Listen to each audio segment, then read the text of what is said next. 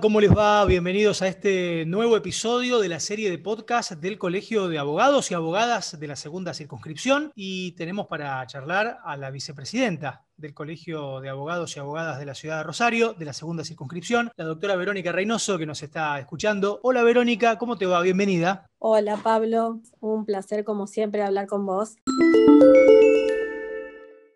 Vamos a charlar de la ley Micaela, porque sabemos que el Colegio de Abogados de la Segunda Circunscripción ha adherido, pero además quiero preguntarte, primero y sobre todo, ¿qué es la ley Micaela? Porque seguramente mucha gente ha escuchado, pero no todos tienen a ciencia cierta la definición. Bueno, Pablo, como es de público conocimiento, se sancionó la ley 27499 que lleva el nombre de Micaela García, víctima de un femicidio Micaela era eh, una joven de 21 años, militante del movimiento Evita y también del movimiento de Ni Una Menos. Este, el femicidio de Micaela dejó al descubierto una enorme falta del Estado que podría haber evitado este, esta brutal muerte, porque el femicida de Micaela era una persona que ya tenía eh, una condena por violación a dos mujeres y estaba gozando de una libertad condicional que en su momento el juez, cuando decide otorgarla a esa libertad, desoye los informes negativos que tenía, que si bien no eran vinculantes, no los analizó con una perspectiva de género. Posteriormente a eso y el día anterior a que Micaela desaparezca y posteriormente sea hallada con signos de violación y, muerta, eh, se presenta en la comisaría de Gualeguay a hacer una denuncia, eh, un papá denunciando un intento de abuso por parte del femicida de Micaela y el agente que recibe esa denuncia, como era viernes, le pide que vuelva el día lunes. Digamos que si se hubiera tomado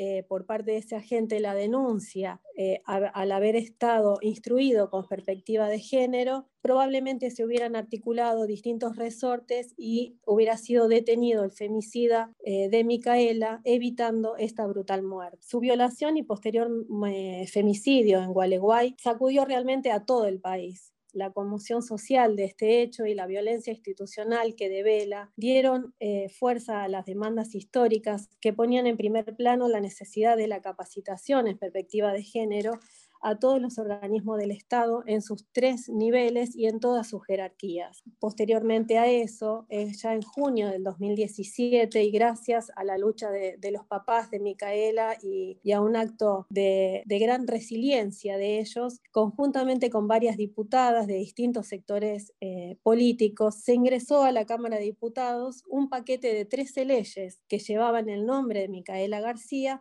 y todas tenían eh, el sentido de generar y promover distintas políticas públicas para prevenir la violencia contra las mujeres. En diciembre del 2018 finalmente se sanciona la ley 27499 que lleva el nombre de Micaela García. Su, su objetivo es brindar capacitación obligatoria en la temática de género y violencias por motivo de género para todos y todas las agentes del Estado en sus tres niveles.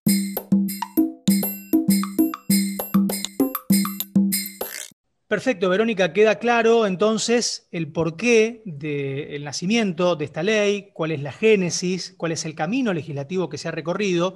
Y en parte vos dijiste ahí al final cuáles son los objetivos. Digo, se propone la formación en perspectiva de género de los agentes del Estado. Ahora, ¿en qué situaciones prácticas te parece, por ejemplo, que esto se pone a prueba los objetivos reales de la ley, digo, ¿cuáles son? Por ejemplo, que alguien que tiene que recibir una denuncia sepa que no puede dejar pasar el tiempo porque ese tiempo que deja pasar puede ser mortal, por ejemplo, ¿no? Claro, por supuesto. La verdad es que desde hace varios años en todos los países del mundo tienen como tema de agenda, de sus agendas social y política, la erradicación de la violencia contra las mujeres y las disidencias.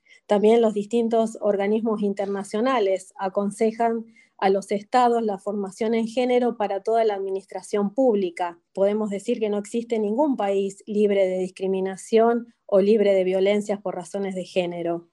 En nuestro país existe un mandato constitucional en este sentido. El artículo 75, inciso 23, eh, establece la obligación de legislar y promover medidas de acciones positivas que garanticen la igualdad real de oportunidades y de trato en el pleno goce de ejercicio de los derechos reconocidos por la Constitución y por los tratados internacionales vigentes eh, sobre derechos de niños, mujeres, ancianos y personas con discapacidad. Argentina firmó dos instrumentos internacionales en este sentido que eh, digamos que son fundamentales.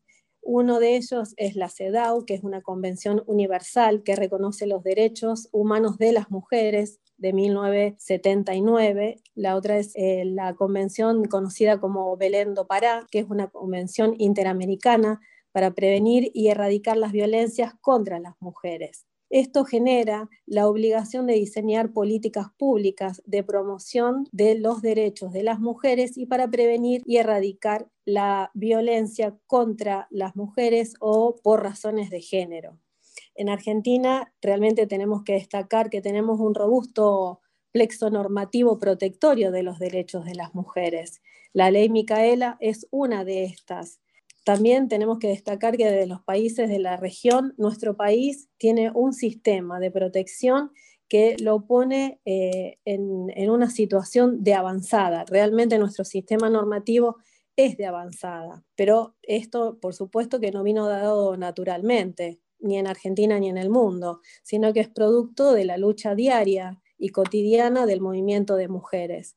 Pero vemos que no es suficiente con tener un plexo normativo protectorio. A través de la capacitación y de la formación en género se busca incorporar una mirada capaz de cuestionar justamente las desigualdades estructurales, que son las que producen y reproducen las violencias. Y el, ese sería el objetivo, generar una transformación de hábitos y de, de costumbres, tanto a nivel individual como colectivo. Eh, para ello se debe dar a los agentes del Estado, como veníamos hablando, herramientas y conceptos que permitan mejorar las relaciones interpersonales, ajustándole a los estándares internacionales de igualdad y de no discriminación. En síntesis, la ley Micaela, como surge de la propia expresión de motivos de la ley, lo que busca es generar en la sociedad un sentido común que sea capaz de interpelar las desigualdades y las discriminaciones. Hace unos días que está en tela de juicio, por ejemplo, la necesidad en los medios de comunicación de tener capacitación y formación en el sentido del que establece la ley Micaela. Vimos que en un programa televisivo se usó datos de femicidios para hacer un programa de preguntas y respuestas, digamos, desconociendo eh, el dolor que se le causa a, las familias o que las violencias no pueden ser consideradas dentro de un programa de preguntas y respuestas. Eso es a lo que apunta la ley Micaela y por eso es transversal a toda la sociedad.